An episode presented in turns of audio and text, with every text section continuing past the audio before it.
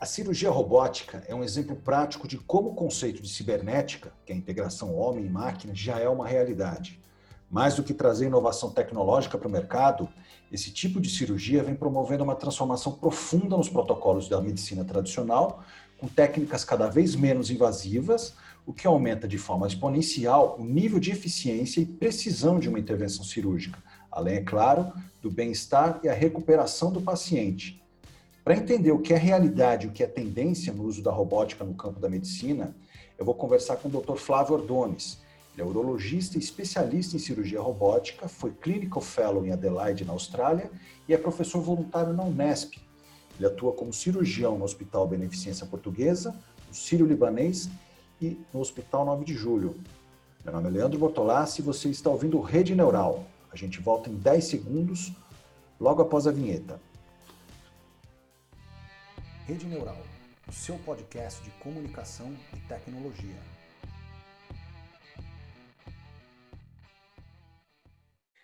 Doutor Flávio, é um prazer falar com o senhor e poder compartilhar um pouco da sua experiência com quem está ouvindo a gente. Quando a gente fala em salvar vidas, provavelmente é o uso mais nobre para qualquer tecnologia. Eu queria começar essa conversa entendendo do senhor o que é realidade e o que é tendência em termos de cirurgia robótica Uh, primeiramente, gostaria de agradecer o convite, Leandro. Uh, é sempre um prazer poder discutir e trazer mais informações à população com relação à cirurgia robótica. E a gente pode começar essa nossa discussão dizendo que a cirurgia robótica já é uma realidade hoje na medicina. Tá? Uh, Estima-se que o mundo conta hoje com cerca de 5 mil, 5.500 aproximadamente plataformas robóticas é, espalhadas em, em, diversos países uh, e que são utilizadas para, para o uso em diversas especialidades, em especial na urologia. Tá? Uh, no Brasil, acredita-se que a gente esteja agora com 70, aproximadamente 70 plataformas robóticas distribuídas pelo nosso país. Uh, a, maior dela, a maior parte delas se concentra nas grandes capitais. Algumas cidades do interior já contam com um sistema de cirurgia robótica. E cada vez mais ela vem se tornando realidade.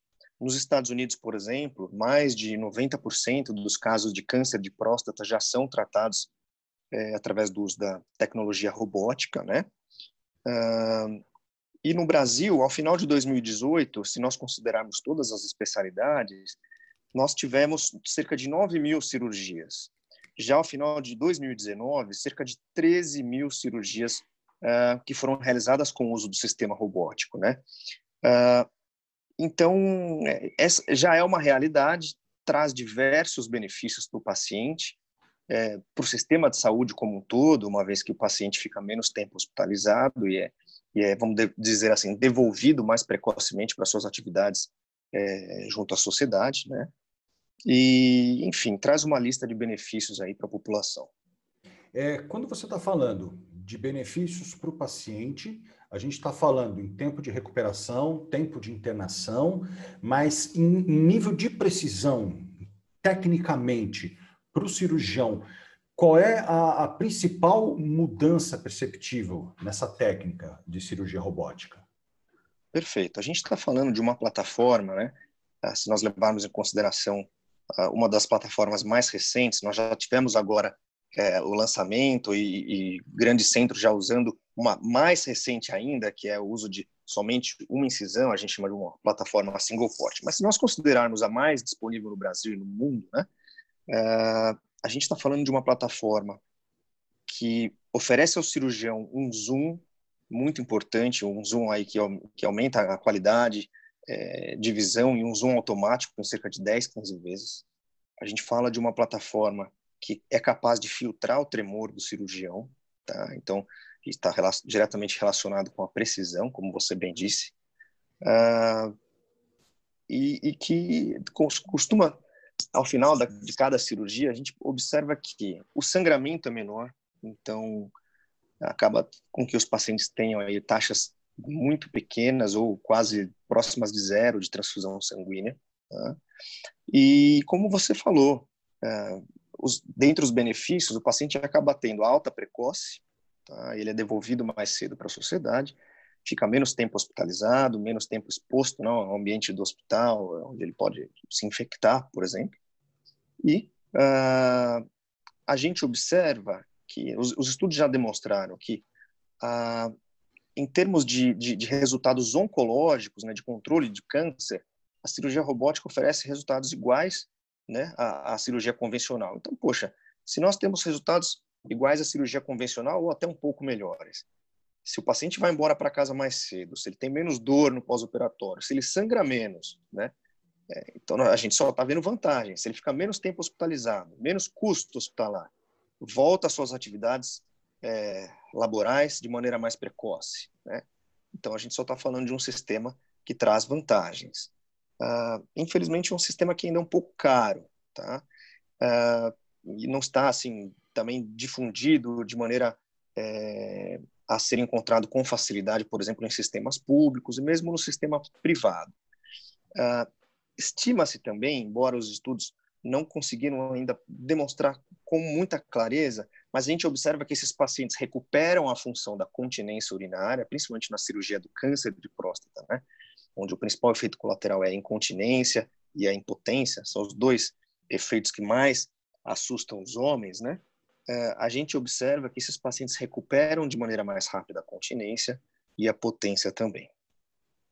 Quando a gente está falando de uma nova tecnologia, que ela está num processo de implantação, e o senhor mesmo mencionou que é uma tecnologia ainda cara, é, o senhor tem uma expectativa de em quanto tempo isso pode estar tá, é, implantado no sistema de saúde de forma mais massificada, em que uma parte maior da população possa ter acesso a esse tipo de serviço? Existe alguma expectativa na área médica quanto a isso? Pois bem, é, a cirurgia robótica existe no Brasil desde 2008, né? então a gente não está falando de uma coisa tão é, recente assim. Ela vem se tornando é, cada vez mais popular, né? No entanto, é, é difícil precisar, em termos de tempo, quando isso vai estar disponível amplamente para a população, como a gente já falou previamente. Uh, a maioria, se não 95% ou 99% dos planos de saúde, não, não, não consideram a cirurgia robótica como um procedimento é, que esteja lá listado no rol, né? E então a maioria dos planos de saúde não oferece, não oferecem coberturas uh, para a cirurgia robótica. O paciente acaba se internando e precisa pagar uma taxa para a utilização do robô, né? O convênio por si só não, não cobre. Uh, e no meio público, por exemplo, são poucos. A gente poderia contar nas mãos aí é, os hospitais que oferecem a cirurgia robótica é, em sistemas públicos. Nós estamos falando de uma plataforma é, cujo valor de implantação gira em torno de 15 milhões de reais, tá? Uh, e cujo valor de manutenção, né, você precisa trocar as pinças, fazer a manutenção, as capas que revestem cada braço do robô também é, são custos um pouco elevados. Então, é, ainda mais diante de um cenário onde a gente vive de pós-pandemia, recessão, é difícil precisar. Talvez leve bastante tempo, ainda alguns anos, para que isso esteja massificado, como você disse, assim, disponível para toda a população, seja no setor público e privado. E em termos de formação, Existe um mercado, é, o senhor se especializou na Austrália em cirurgia robótica. Existem escolas referências no Brasil? Como é o preparo do profissional de medicina que vai atuar no campo da, da cirurgia robótica? Que tipo de, de formação esse profissional encontra no Brasil? Legal. Pergunta bastante importante, Leandro. Infelizmente, no Brasil, nós não temos é, ainda centro formadores de, de cirurgia robótica, vamos dizer assim. Nós temos, sim, grandes é, hospitais, grandes centros em algumas das capitais, em São Paulo, por exemplo, que oferecem bons treinamentos para urologistas e cirurgiões oncológicos é, em laparoscopia e onde esses é, cirurgiões que, que acabaram de se especializar vão ter uma boa noção como primeiro auxiliar, vamos dizer assim, como assistente em uma cirurgia robótica, né? A gente ainda não dispõe de um centro onde o cirurgião opera é, em larga escala e termine ali seu treinamento com um grande número de casos. Então, infelizmente, no Brasil, isso ainda não está presente. Uh, me parece que um centro em São Paulo está começando a engatinhar um, um, projeto de fazer com que o cirurgião mesmo termine esse período de treinamento, é, não só habilitado em usar a máquina, mas habilitado e com uma experiência, com um certo número de casos. Fora do Brasil, sim, existem grandes escolas nos Estados Unidos, né?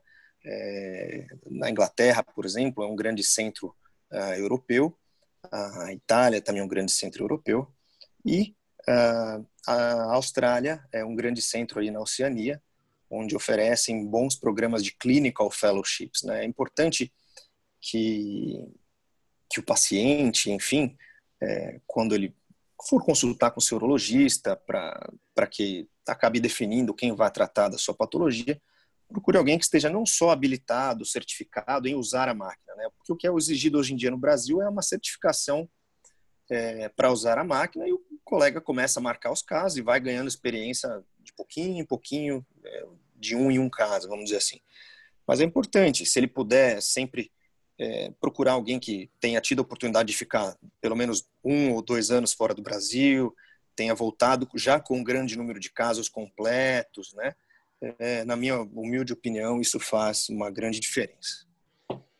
Existe uma demanda reprimida, provavelmente, de pacientes que, que precisam desse tipo de tratamento. Existe alguma estimativa com relação a isso, doutor?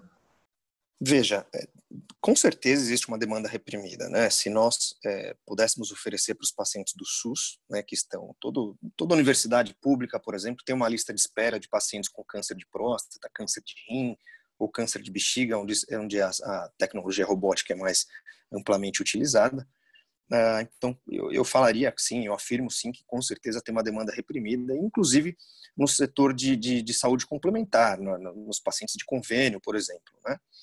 Uh, Para você ter uma ideia, Leandro, estima-se que eh, no Brasil, eh, no triênio aí 2020, 21 e 22, se nós tratarmos somente de câncer de próstata, a gente estima que eh, em cada um desses anos ah, nós teremos aí 65 mil novos casos de câncer de próstata em 2020, mais ou menos 65 em 21 e 65 em 22. Então, é um grande número de, de pacientes, né? É, se nós tomarmos ainda os pacientes com tumores de rim, onde nós também utilizamos essa tecnologia, eu posso afirmar sim que existe uma demanda reprimida.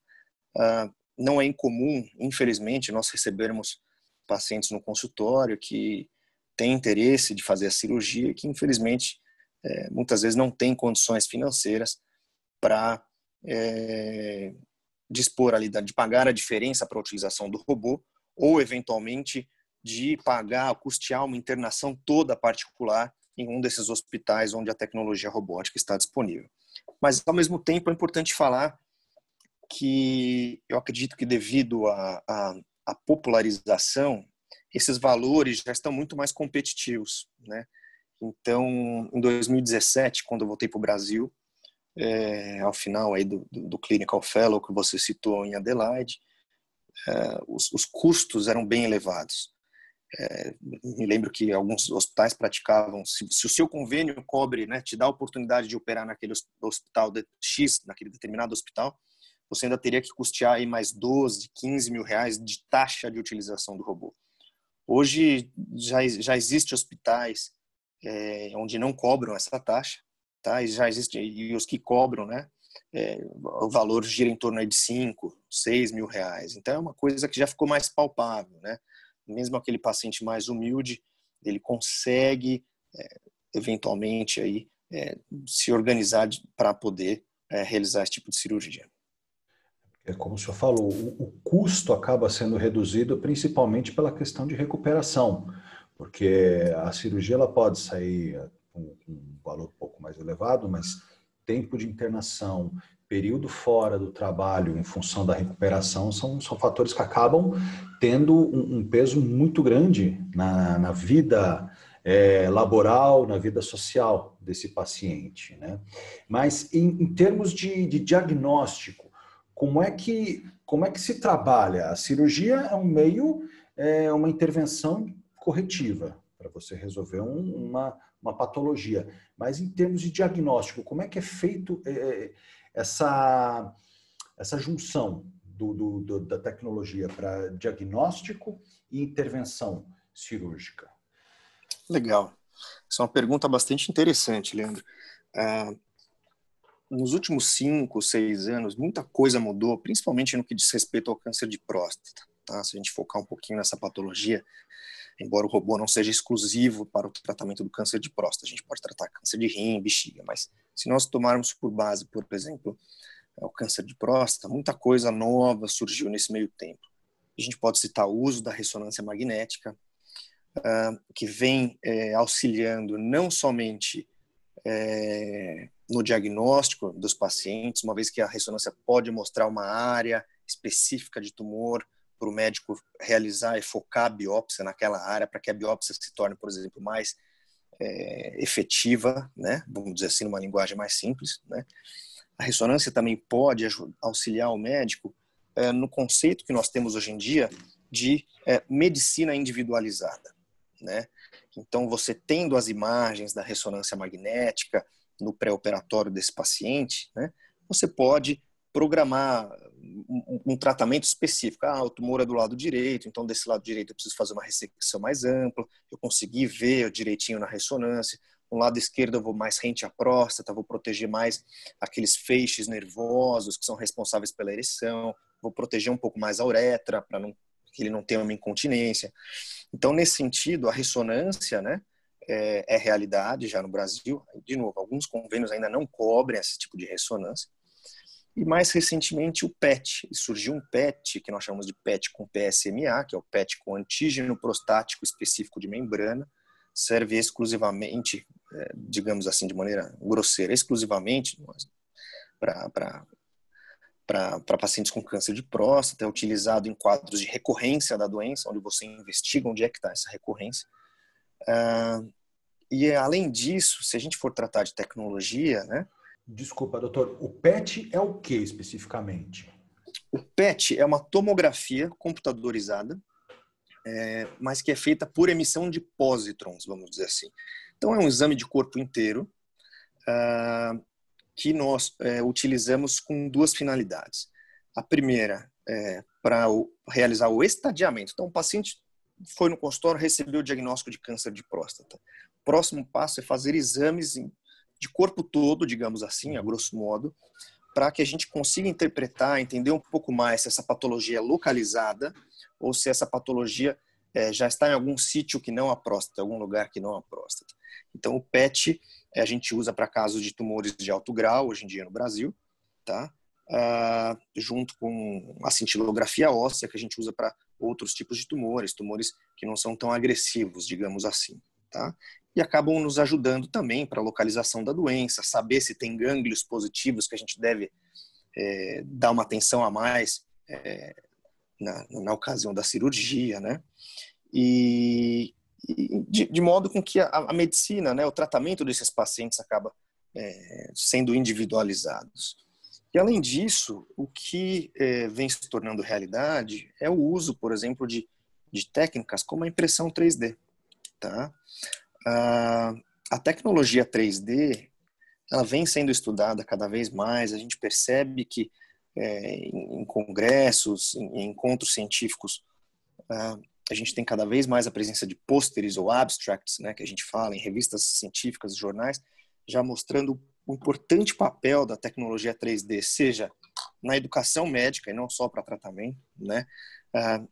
A tecnologia 3D somada à realidade aumentada, por exemplo, está tá de maneira tá presente de maneira forte em escolas de medicina, onde o, paciente, o, o aluno consegue uh, entender de maneira tridimensional a relação dos órgãos, da patologia, por exemplo, né? É, vem sendo utilizados, inclusive, no treinamento de novos médicos, Leandro, né? Então, quando você faz, constrói caixas, né? A gente chama de caixas pretas, né? Onde o, o, os, os, médicos iniciantes vão fazer alguns treinamentos de como realizar a cirurgia, você pode fazer a impressão do órgão, por exemplo, né? E ele pode muitas vezes operar, o caso que ele vai operar amanhã no paciente, ele pode operar ali num, num modelo 3D que ele criou baseado nas imagens de ressonância. Nós temos é, já alguma experiência com o uso de impressão 3D para o câncer de próstata. É um, é um projeto que nós desenvolvemos no nosso consultório. A gente, junto com alguns parceiros é, é, de, de, de, startups, e, e radiologistas e patologistas, né, principalmente do Hospital Sírio-Libanês, a gente consegue capturar as imagens da ressonância magnética, reconstruir o órgão, de modo a entender um pouquinho mais a relação câncer e órgão, de modo com que a gente consiga planejar e fazer um, um, um tratamento personalizado para aquele doente, tentando minimizar os efeitos colaterais.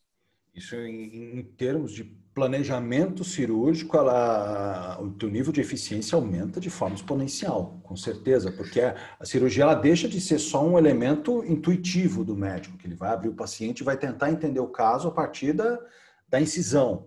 Você já consegue ter um, um, um campo mapeado antes mesmo de do paciente se deitar no centro cirúrgico, não é isso? Exatamente. A gente, a gente tem uma ideia do que a gente vai encontrar pela frente, né? Digamos assim. E eu acho que vale a pena falar. Existe um estudo é, de um autor italiano é, onde eles estão investindo bastante na tecnologia 3D. E com essa tecnologia robótica que nós usamos hoje em dia, né, onde o cirurgião opera sentado num console, onde ele coloca sua cabeça e fica ali é, debruçado de maneira mais ergonômica, e consegue enxergar, ter uma visão tridimensional de, de, de dentro do paciente, vamos dizer assim, é, esse grupo italiano já é, tem conseguido, com auxílio da realidade aumentada, o, o, trabalho é um pouco prematuro ainda, mas ele já tem conseguido, com auxílio da realidade aumentada, fazer a superposição de imagens da reconstrução 3D no próprio órgão ao vivo. Então, quando ele mexe a próstata, por exemplo, para um lado, aquela sombra reconstruída da próstata e do tumor vai junto, para que o cirurgião saiba, por exemplo, quanto tirar mais de tecido de um dos lados, de modo a otimizar, né? De ter, o objetivo é sempre é, melhorar resultados oncológicos, por exemplo, quando a gente se trata de câncer, né? E minimizar as, as sequelas, os efeitos colaterais. Doutor Flávio, existem uma série de estudos, alguns casos aí que já são públicos, de cirurgias realizadas à distância, isso fora do Brasil, o senhor até mencionou no começo. É, dentro desse, desse cenário, isso já existe de forma escalável ou isso ainda é muito isolado? Como é que o senhor enxerga é, a realização de cirurgias à distância, uma vez que a tecnologia para isso existe? É, é, claro que você precisa ter dois centros, um espelhado ao outro, para que você tenha exatamente o mesmo ambiente simulado, num centro cirúrgico onde vai estar o cirurgião e no outro onde vai estar o paciente, né? E imagino que o custo disso seja elevadíssimo. Para se criar um processo desse, requer toda um, um, background tecnológico muito forte para que nenhum é, erro de conexão possa comprometer uma cirurgia. Né? Como é que o senhor avalia isso? Como é que o senhor já enxerga isso dentro da, é, da realidade para daqui a alguns anos? O senhor tem alguma perspectiva com, com relação a isso? É, eu vejo esse, esse cenário como um cenário ainda muito incipiente, Leandro. Tá? É uma coisa que, a meu ver, ainda está um pouco longe é, de se tornar rotina. Tá? Já existem em alguns centros, como a gente comentou no início, né? Estados Unidos e China, tivemos alguns casos, mas uh, eu acredito que primeiro a gente teria que chegar no ponto onde é, tecnologias inferiores estejam amplamente difundidas para depois a gente chegar nesse ponto.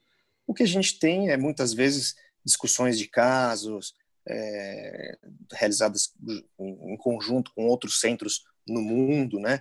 É, o conceito de multidisciplinaridade, de reuniões multidisciplinares é, tem ganhado espaço cada vez mais e, e muitas vezes utilizando a, a ideia de é, de realizar esses, esses encontros, esses meetings entre instituições, né? Você pode dividir opiniões, é, tirar dúvidas, é, discutir casos com, com colegas aí que, que têm muitas vezes um pouco mais de experiência em uma dada patologia e que você não poderia fazer isso antigamente de outra forma, né? Mas eu acredito que a cirurgia à distância ainda a, a gente está numa distância longa de, de tornar isso aí uma, uma rotina, uma realidade. Quantos cirurgiões especializados em intervenção por meio robótico estão trabalhando no Brasil? O senhor consegue ter essa, essa dimensão? Olha, Leandro, é, como muitas é, especialidades têm usado a tecnologia robótica. Para você ter uma ideia, a ginecologia tem usado a tecnologia robótica, é, os cirurgiões torácicos têm usado a tecnologia robótica, os cirurgiões cardíacos estão começando a utilizar a tecnologia robótica. É, a urologia, de longe, eu acredito que seja a especialidade que mais já se utiliza. A gastrocirurgia, né, os pacientes fazendo é, cirurgias de tumores de cólon, mesmo cirurgia bariátrica com uso é, da cirurgia robótica, otorrinos fazendo cirurgias com acesso pela boca, uma coisa que a gente nem imaginava, né?